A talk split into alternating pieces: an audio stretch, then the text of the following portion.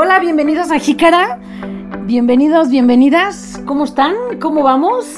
Fíjense que he estado, he estado en muchas cosas, ¿no? Y hemos estado en general, Valeria y yo, en muchas cosas. Y en una de esas se me ocurrió, se me ocurrió decir, a ver qué onda con los influencers. No bueno, un mundo. Un mundo. No se me ocurrió otra cosa más que decir en uno de mis chats, que es uno que es un chat al que le tengo mucho cariño y mucha confianza, porque es mi chat de, del seminario original de alimentación y cultura, que pues, ahora ya somos todos súper carnales, pero además súper profesionales, y es así, donde se pimponean desde problemas personales, ya estamos lamiéndonos las heridas, hasta oigan, pásenme la última referencia de no sé qué y cosas por el estilo. Y entonces me ocurrió decir, Oigan, ¿y ustedes qué opinan de los influencers? Bueno, bueno. O sea, gran conversación toda la tarde. Y entonces, yo que, claro, no soy precisamente millennial, sino un, poco bastante más grande, ¿sí? Pues no estoy en ese tema. Y además no soy muy Instagramer, la verdad que no es muy, no es muy mi red. Y... Pero los influencers, o sea, en Instagram hay todo un mundo. Hay todo un mundo de, gente hablando de alimentación, salud, fitness, hay mucho fitness, ¿no? Y parece que la, que la cosa, ¿no? En el caso del fitness se ha incrementado bastante durante la pandemia y el encierro porque ha habido como todas estas opciones de buscar actividades y actividad física y tener alguna forma de interacción con alguien que estuviera haciendo ejercicio. Entonces, bueno, pues en el Instagram Live, etcétera, ¿no? Pero sí, desde luego, eh, me quedé muy impresionada. Me quedé muy impresionada. Claro que yo ya había oído, o sea, tampoco, no es que sea tan silvestre, o sea, sí soy, pero no tanto. Pero entonces, bueno, como siempre estoy entre, entre muchas cosas, pero sí que me gusta saber lo que sucede en redes sociales porque, porque yo pienso que en redes sociales se puede vibrar mucho de lo que sucede en términos de fenómeno. Aunque, ojo, tampoco somos tan elementales para creer que lo que pasa en redes sociales es la realidad, ¿no? Pero sí que, sí que me da como para, pues para pensar mucho en todo esto. La cuestión es que, bueno, si algunos conocen, eh, yo tengo un libro que se llama Incertidumbre y Vida Cotidiana, que es sobre la alimentación y salud, en el caso concreto, digo, a partir del estudio en la Ciudad de México, donde, bueno, a partir de empezar a, tratar de entender cuáles son las formas en que la gente, en que la gente comprende eh, la alimentación saludable, es decir, si nosotros estamos hablando todo el tiempo de que la alimentación tiene que ser más saludable, etcétera, etcétera, pues a mí me interesaba conocer pues qué es lo que la gente entendía por alimentación saludable y cómo lo percibía y cómo lo vivía, etcétera, ¿no? Entonces, eh, me puse a, bueno, pues hice todo un estudio sobre eso y una de las cosas que fue como más impresionante es que cuando empecé a ver de dónde aparecía la información sobre alimentación y salud, pues la, información llega por todas partes, pues, ¿no? Y, bueno, es un hecho que estamos en, en el en el siglo de la alimentación, decía Barico que él creía que esto iba a ser el siglo de la, del sexo y no, parece que nos preocupa muchísimo más la alimentación que el sexo, pues, ¿no? Parecía a finales del siglo que a finales del siglo pasado que el sexo iba a ser como, ¿no? uno de los grandes temas a nivel mundial y pues no, parece que es que es más bien la alimentación. Digo, pongo el sexo y la alimentación al mismo nivel porque, porque son las dos necesidades básicas, ¿no? fundamentales para la reproducción de la especie. Y entonces, este, entonces bueno, es, es muy impresionante ¿no? cuando uno empieza a ver eh, pues la explosión de información eh, que hubo en el Internet, ¿no? Cuando apareció Internet. Entonces, cuando apareció Internet y la revolución tecnológica, una de las cosas que, que trae consigo todo esto es pues, el acceso a la información de todo tipo. Entonces, si la globalización nos acerca muchísima comida y muchísimos productos, ¿sí? pues el Internet o la parte tecnológica, ¿no? lo que nos acerca es muchísima información. Entonces, hoy tenemos mucha información que llega de por todas partes. Pero además, ¿no? está la información de las redes sociales, pues, ¿no? Entonces, bueno, eh, digo, yo no soy una experta pues en el análisis de las redes sociales, sí tengo colegas que han estado trabajando en eso. Hay, hay colegas que han trabajado más, por ejemplo, sobre todo esta cuestión de los foodies y la, la comida Instagram, instagrameable, digamos, ¿no? Que ya de alguna manera habíamos, habíamos tratado el tema aquí en otro, en otro jícara. Pero una cosa es esta parte estética, pues, ¿no? Que parecía que era como el origen de Instagram. Y otra cosa es que sea el Instagram ese lugar donde eh, pues uno acude a ver lo que pasa en la vida de los demás directamente, ¿no? Entonces, de entrada, o sea, estos personajes eh, que son los influencers, pues se vuelven como una especie de, de personas que ponen de entrada una especie de, en algunos casos, pues, una especie de, posibilidad de Big Brother, es decir, que tú te asomes a su forma de vida y en ese asomarte a su forma de vida, ¿no? Teóricamente estos sujetos van construyendo una especie de personalidad marca, ¿no? Y en esa personalidad marca emiten mucha información.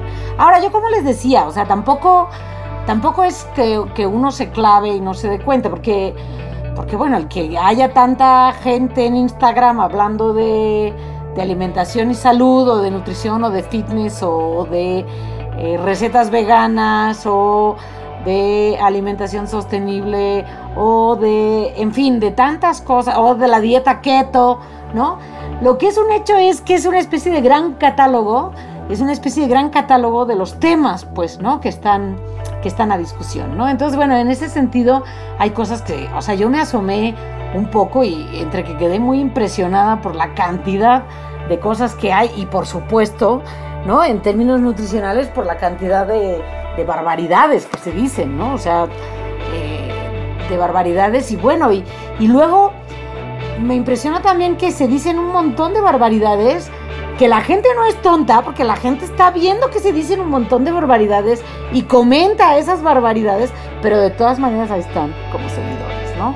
Entonces, bueno, fue muy, o sea, porque les digo, no, no es que no supiera yo nada, claro que sabía, ¿no? Claro que sé de, de cosas que están pasando en las redes y pues quién no ha oído hablar de Bárbara de Regil, ¿no? Entonces, bueno, la Bárbara de Regil, o sea, que, me impresiona la cantidad de barbaridades que dice por segundo, pero no solo de nutrición, o sea, me impresiona la cantidad de barbaridades. Por segundo. Por segundo, por segundo, porque, o sea, entre esa cantidad de barbaridades lo que, lo que aparece también es que, que dice, ¿no? O sea, como se pone ella como si fuera, o sea, yo me pregunto si es que no se acaba creyendo ella misma su propio personaje, pues, ¿no?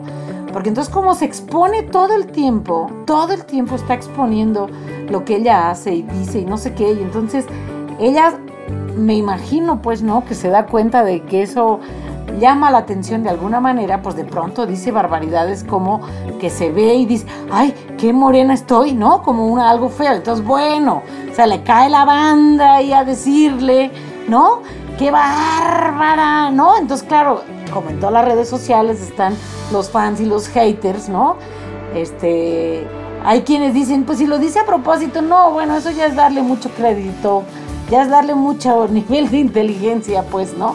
A todo esto. Pero lo que es un hecho es que es una persona que su imagen de alguna manera es atractiva. Ahora, mi impresión es que hay mucho de show en todo esto y que así como en otra época, pues la gente se quedaba clavada esperando a ver qué iba a pasar al día siguiente con la telenovela, pues una hora ya se queda clavado esperando a ver qué barbaridad va a decir Bárbara de Regil, que en su nombre lleva la penitencia, ¿verdad? La Bárbara. Entonces decir qué otra Bárbara, barbaridad va a decir Bárbara de Regil, porque eso da tema en las conversaciones de, de güey, ¿viste lo que dijo esa chava, güey? No manches, güey. Entonces te da conversación un buen rato, ¿cómo? ¿No? ¿Cómo pues nos daba conversación o les daba conversación en otras generaciones lo que había dicho Sabludowski o lo que pasaba en la telenovela, etcétera. Entonces, hay mucho de show, creo, en todo esto. Y, y bueno, ¿no? Este, este, todo este asunto, pues, ¿no? De que, de que las redes sociales eh, marcan verdaderamente ¿no? Que verdaderamente marcan las tendencias de lo que sucede en el mundo, ¿no? Entonces, no, no, no creo que sea tan así. Pero sí me parece que es una especie como de gran catálogo de las cosas que suceden y que el show, pues, ¿no? El show y el espectáculo de la alimentación también está, también está ahí. Claro, también no falta alguien que de pronto llega y te dice, oye, ¿viste lo que dijo fulanito? Y tú, ¿quién es fulanito? Ah, no, un Instagramer o un este, influencer que está en Instagram, que no sé qué, y entonces, ay, ¿y por qué te parece interesante? Bueno, tiene muchísimos seguidores, ¿no? Entonces eso ya ¿no? Este, ya le da un cierto aire de credibilidad, teóricamente. Pero bueno, me, asomé a algunos, digo, no voy, a, no voy a decir más nombres, o sea, mencioné a Bárbara de Regil porque este, como el más, em, como el más, como el más, como el, digamos, el, el, el, caso ya paradigmático. La de moda. La de moda, pero ya es como paradigmático, ¿no? Ya es decir, este, tiene no sé cuántos millones de seguidores, este, es, es trending topic lo que dice, lo que deja de decir, lo que hace, que si tiene la boca grande o chiquita, que si quién sabe qué, y luego todavía, ¿no? Tiene esta cosa que, se ha llamado como la positividad tóxica, ¿no? De decir, ¿no? Cualquier crítica que recibe, en lugar de hacer alguna mínima reflexión de algo, es, que algo les hizo daño en su cora, en su vida alguien les hizo daño y por eso me están diciendo no, mi reina, o sea, te lo está diciendo porque sabes decir una animalada, ¿no? O, pero hay uno que me llamó mucho la atención, que entonces, porque no se crean que es nomás la pura versión masculina, perdón, femenina, también hay la versión masculina, ¿no? De los eh, que están dando todo el tiempo eh, tips para tener una mejor alimentación, una mejor corporalidad y no sé qué. Y hay uno que su hashtag es semidios. No, bueno, ya el narcisismo es soberano, o sea, pero entonces el sujeto ha tenido la capacidad de generar una especie de ejército de seguidores que todos, ¿no? Le contestan con sus propias imágenes y todos son semidios. Entonces, yo, bueno, no salgo de mi asombro, o sea, estoy como ahogada, digamos, en el fenómeno, porque yo digo, bueno, esto, esto cómo se digiere, pues, ¿no? Esto cómo se entiende. Es decir, por una parte estamos frente a una cantidad de información increíble. Yo creo que, que en la mayoría de los casos la gente sabe, ¿no? Distinguir entre unos y otros. Pero, claro, la gente sabe en la medida en que tenga un cierto nivel educativo, ¿no? Para poder discernir entre lo que son mamarrachadas o, este, ¿cómo se llama? O, o yo qué sé, o cosas que son como fuera de lugar. Digo, desde luego que no es el caso la dieta keto, ¿no? O sea, pero yo qué sé, o sea, es que se, se oyen muchas locuras, pero como les digo, ¿no? Es como una especie de... Tienen seguidores, una parte porque les encanta, digamos, hay un show ahí que encanta y que genera cierto morbo, ¿no? Y por otra parte, porque bueno, es un entretenimiento, digo, como lo es el TikTok, pero en Instagram como que hay más contenido, ¿no? En ese sentido, como de acompañar un discurso de nutrición, salud, positividad, etcétera, eh, con una imagen, ¿no? Entonces permite eso y una interacción. Y no sé, yo no, no acabo de entender muy bien cómo es que una red social suplanta a la otra, ¿no?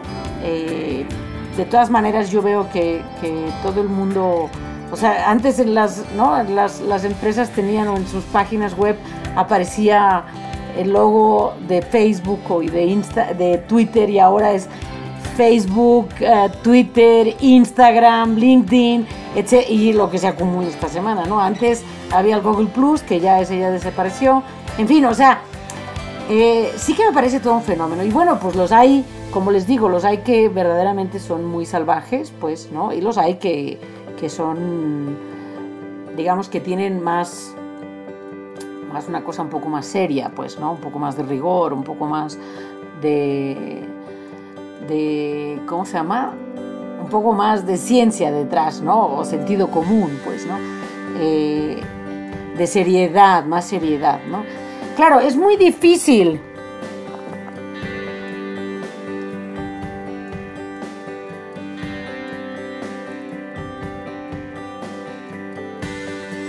Sí, porque son los de la nutrición funcional y la nutrición no sé qué y la nutrición no sé qué, ¿no? Y entonces hay como un montón como de opciones, ¿no? hay un montón de opciones y hay unas, hay unas que me parecen verdaderas reacciones a un fenómeno que sí está sucediendo, que es que, bueno, pues todo el mundo está claro que la dietética tradicional está en crisis. O sea, eso sí me parece que es evidente, ¿no? Digamos, hay, es una manifestación, por una parte, eh, de la importancia de la imagen más que nunca, quizá, pero también de que la dietética está en crisis, ¿no? O sea, la dietética tradicional está en crisis y entonces, ante ¿no? Las dificultades, pues, que además la crisis COVID nos ha vuelto a poner enfrente, la, la importancia de la buena alimentación, etcétera, y que todo vuelve a estar permeado como, como nunca, pues, ¿no?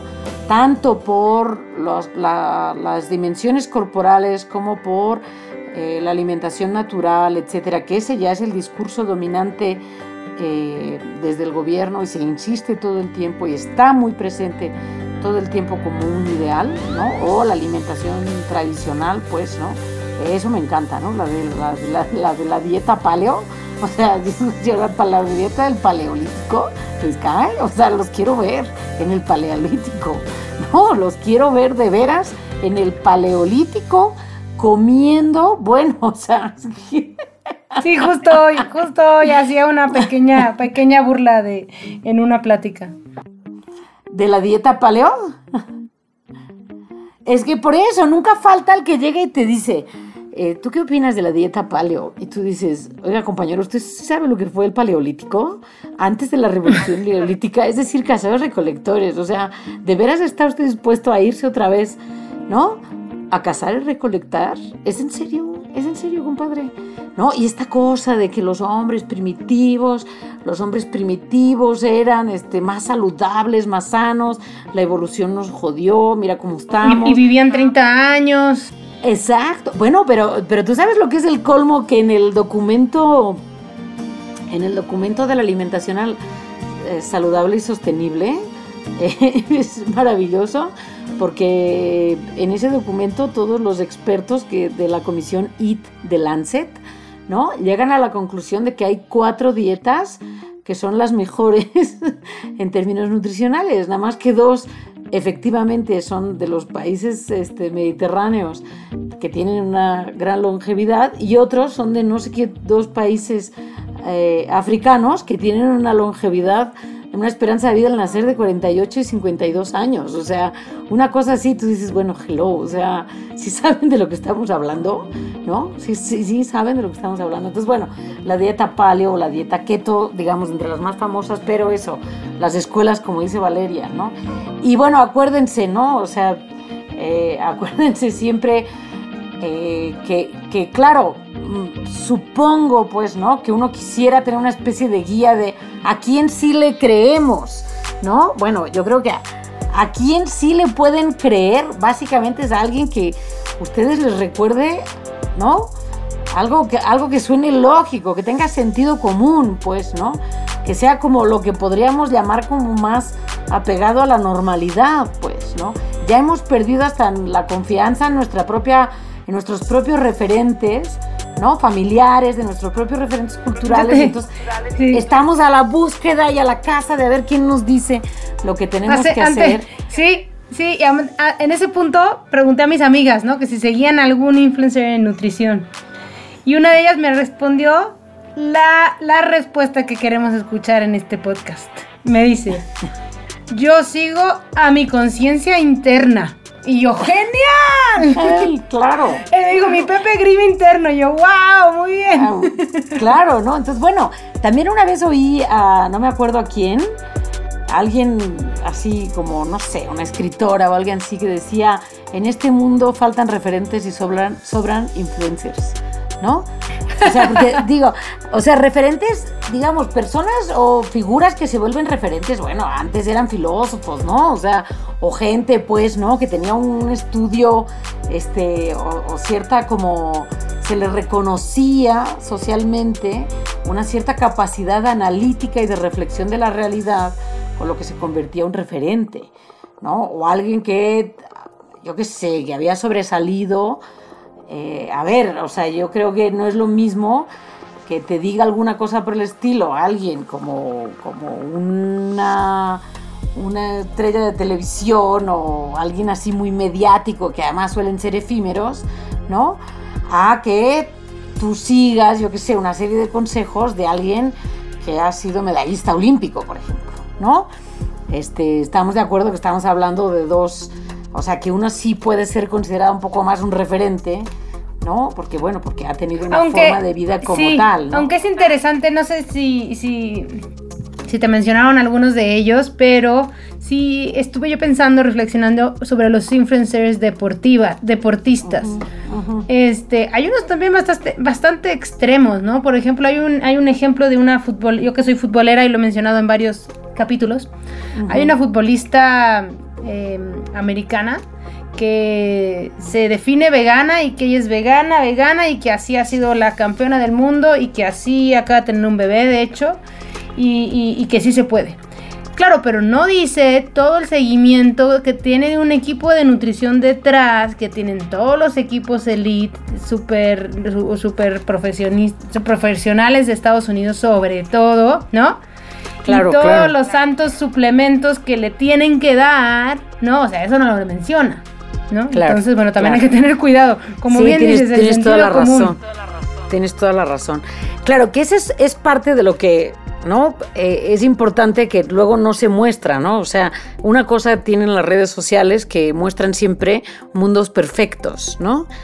Eh, digo, y esa es una cosa que es importante, o sea, en los mundos perfectos a veces hasta se agradece. Yo el otro día la verdad me vi medio anticlimática porque en los días de, la lactancia pues dije, alguien dijo que su lactancia perfecta y maravillosa y no sé qué. Yo dije, ay, pues la mía así como perfecta y maravillosa no.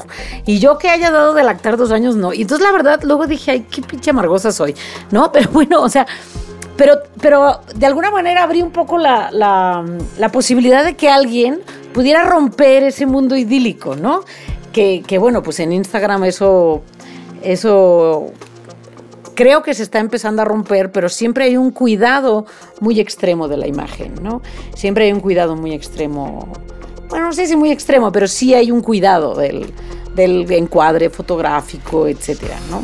Y bueno, Valeria lo sabe, porque a mí luego cuando me dicen, ¿por qué no hacemos un canal de YouTube? Y yo, ay, me tendría que peinar, qué, flojera, tendría que cuidar la imagen, qué flojera. Entonces, bueno, por eso yo creo que no soy muy Instagramer, pero pero bueno, eh, a lo que íbamos, pues, ¿no? O sea, sí que es verdad que es muy difícil encontrar referentes, ¿no? Y ciertamente el, Pepito Grillo sería lo más adecuado, ¿no? Digo, hay unos tips que son como básicos de no quites grupos alimentarios, no satini, sanitices, no, satanices, porque ahora entre que sanitizamos todo y satanizamos todo, ¿no? Este, no satanicen. Y esterilizamos. Exacto, entonces no satanicen alimentos, de todo con moderación, etcétera, pues, ¿no? Y luego hay otra cosa que está clara, que es que eh, la alimentación, la alimentación es un espacio, es una oportunidad para, para, gozar, para compartir, para disfrutar y también para cuidarse, para cuidar el ambiente, etcétera, ¿no? Pero, pero si nos tiene que llevar un exceso, digamos, ¿no? De cuidado o nos, nos limita posibilidades de sociabilidad porque no se come lo que queremos o porque no podemos comer lo que los demás comen, etcétera. Ahí hay algo a revisar, pues, ¿no? Hay algo, hay algo que tenemos que pensar, ajá, que cómo es que queremos, pues, llevar todo esto. Y luego, pues, eh, estos consejos tan extremos de los semidioses, ¿no? Este, o estas cosas. Digo, ¿qué tanto ejercicio, por ejemplo, no? Bueno, desde luego los cuerpos marcados, el abdomen marcado, el exceso en el consumo de proteínas, etcétera. ¿Qué tan dispuestos estamos, pues, no? A dedicar tres, cuatro horas al día de, de, de nuestra vida a esto, pues, ¿no? Digo, eh, o sea, si vamos a vivir del cuerpo, de nuestro cuerpo, bueno, pues no habrá de otra, pero si nosotros tenemos un trabajo normal y corriente como el grueso de la población, donde la mayoría de habilidades que se nos piden no tienen que ver con que tengamos el abdomen marcado, ¿no? Pues difícilmente vamos a poderle dedicar a a, las rutinas de ejercicio, pues más allá a lo mucho de dos horas, ¿no? Al día. Y si además, pues hay que atender una familia, este, y además hay que atender un trabajo y ganarse la vida y etcétera, etcétera, ¿no? Y, Oye, lo que sí, este, lo que sí, sí quería decir es que sí hay unos influencers y además a ti que no te gusta el Instagram, pero a mí yo sí soy más instagramera que otra cosa. Sí. Eh, sí ponen unos platillos muy buenos, ¿eh?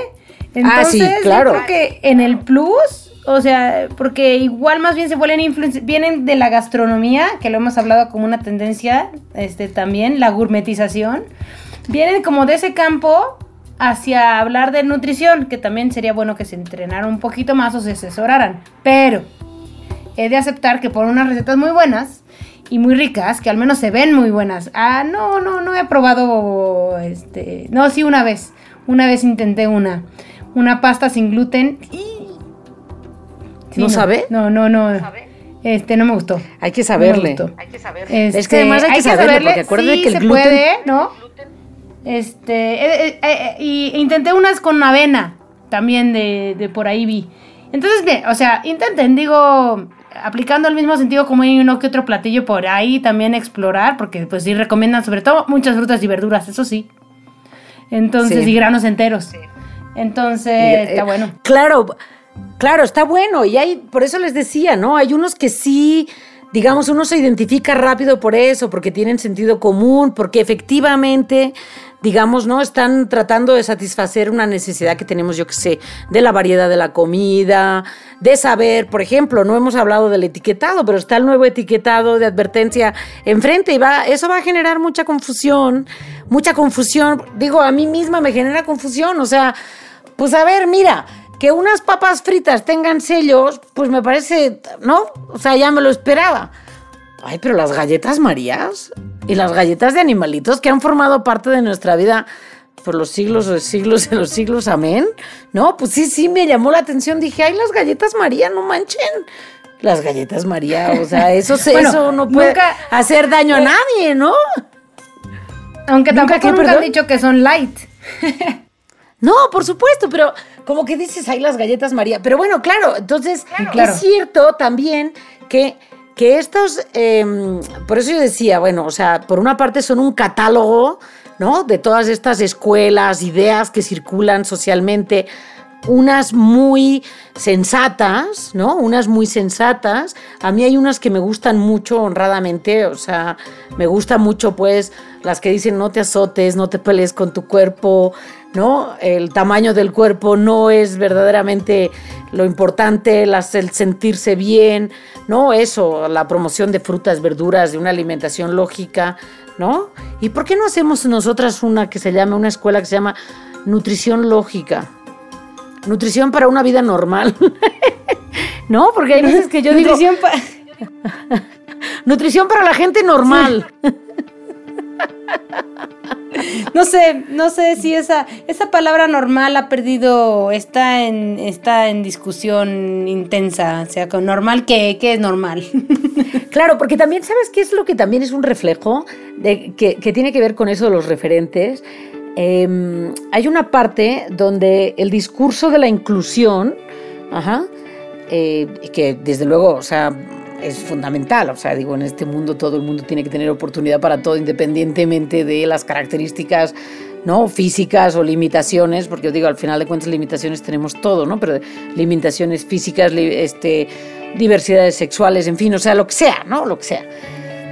Eso es por una parte, pero yo no sé si tenga relación directamente con eso, pero sí que es verdad, por ejemplo, que en, en el desarrollo, digamos, de la democratización de los, de los discursos, no, no tenía que ver tanto con la inclusión, sino más bien con la democratización de los discursos, lo que hoy vemos es que ya no importa si quien da las recomendaciones es alguien estudiado, que está en un lugar, digamos, que se considera académicamente reconocido o institucionalmente reconocido, lo que sea. Porque, bueno, porque vivimos en una sociedad donde hemos procurado que todas las voces sean válidas, ¿no? Y efectivamente, o sea, todas las voces son válidas. Pero, eh, pero bueno, pues tenemos el peligro que entonces si todas las voces son válidas, no tenemos los referentes para discernir, no tenemos los referentes para discernir que eh, una cosa es que todas las voces sean válidas y otra cosa es que todas las voces sean útiles, ¿no? O que en los medios de comunicación nosotros oímos, eso es muy común, ¿no? en los medios de comunicación donde teóricamente el responsable de contenidos tendría que tener un mínimo cuidado de curaduría, digamos, ¿no? Un mínimo cuidado de ver quién es la persona que va a emitir recomendaciones, no tiene ningún empacho en un día llevar a alguien que hable de la nutrición funcional y al día siguiente a alguien que hable de algo completamente contrario y sin ningún tipo de análisis crítico, pues, ¿no? Entonces, ciertamente, o sea, eso hace que tengamos mucha dificultad de, discernir, pues, ¿no?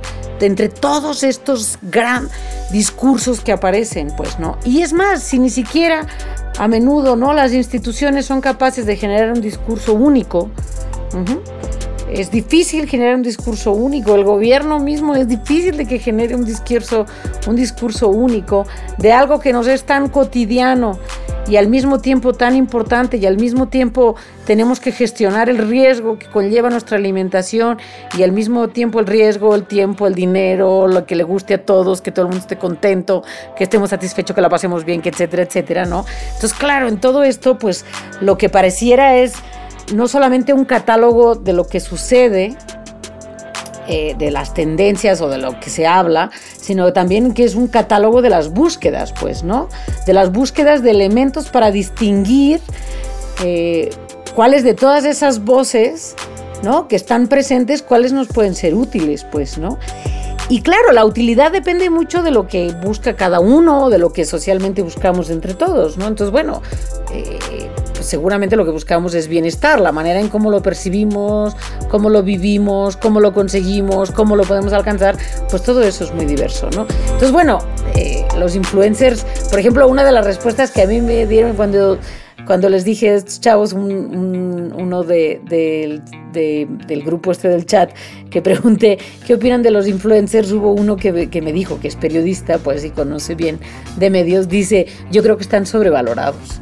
Y efectivamente, es, eh, nosotras sabemos pues que en marketing ya se sabe que, por ejemplo, el hecho de que tengas muchos seguidores automáticamente no te convierte en alguien utilizable para marketing porque muchos de esos seguidores pueden ser que crean lo que, lo que dices y otros que nada más están ahí para ver a qué horas resbalas y caes, ¿no? Que es lo que yo decía con, con el fenómeno Bárbara de Regil. O sea, por igual puede ser que a la gente le guste ver lo que hace como a la gente le guste ver cómo la riega, porque sistemáticamente la riega, porque uno ya sabe que la va a regar, ¿no? Entonces, bueno, pues este, obviamente, ¿qué tanto es una influencer? ¿No? ¿Qué tanto es una influencer? Ella creía, por ejemplo, ¿no? que en esa lógica influencer iba a sacar su proteína y eso iba a ser un éxito, ¿no? Rotundo, pues, ¿no? Y bueno, la otra cosa que es padrísima, que también me descubrí, es que se pelean entre ellos. Eso es muy divertido, ¿no? El que dicen y aquí, te, o sea, casi, casi saca tus fierros y nos vemos a la salida, güey, y a ver quién tiene más razón y ¿no? Y, a ver cuántos seguidores tienes tú, no, pues yo tengo más, pues sí, pero es lo que les digo, o sea, tampoco la gente no es tonta, o sea, la gente, hay cosas que le llaman la atención porque es hasta chistoso de ver cómo alguien, ¿no? Digo, por supuesto que yo ya me puedo hacer fiel seguidora del semidios, pero casi como para, ¿no? Este, como ver cómo, cómo se construye pues una imagen así, cómo es ese, ese fenómeno, pues, ¿no? Mientras que, bueno, pues estos, ¿no? Hay otros mucho más sensatos, ¿no? Con, por ejemplo, los que vienen de la gastronomía que ofrecen todas estas eh, posibilidades de recetas saludables, pues que efectivamente podrían tener un poco más de, conocimiento. Pero bueno, Valeria, o sea, podrían tenerlo ellos, pero si también luego hay colegas nutriólogas que a Dios guarde la hora, ¿eh? que el hecho de ser licenciada en nutrición tampoco nos garantiza nada. Pues no, porque hay cada una y cada uno que Dios guarde la hora. O sea, dicen y se suman, ¿no? Se suman a todas estas escuelas a, la que les parezca que pueden tener más éxito y por ahí y órale, pues, ¿no? Y, no importa lo que hayan estudiado no, ¿no? Entonces, bueno, es, es un fenómeno, ¿no? Es un fenómeno. ¿Cómo le vamos a llamar a este capítulo, Valeria? Para que nos sirva también un poco ya como de cierre, porque ya vamos un ratote. Este. Sí, vamos a pensar. Vamos a pensar cómo le vamos a llamar. Los influencers y la lógica de la nutrición. el sentido común en los, en los en social media, el sentido común la lógica y mis decisiones. Nada, no sé. Bueno, La nos jungla. vemos la próxima. Bueno, adiós. Bye.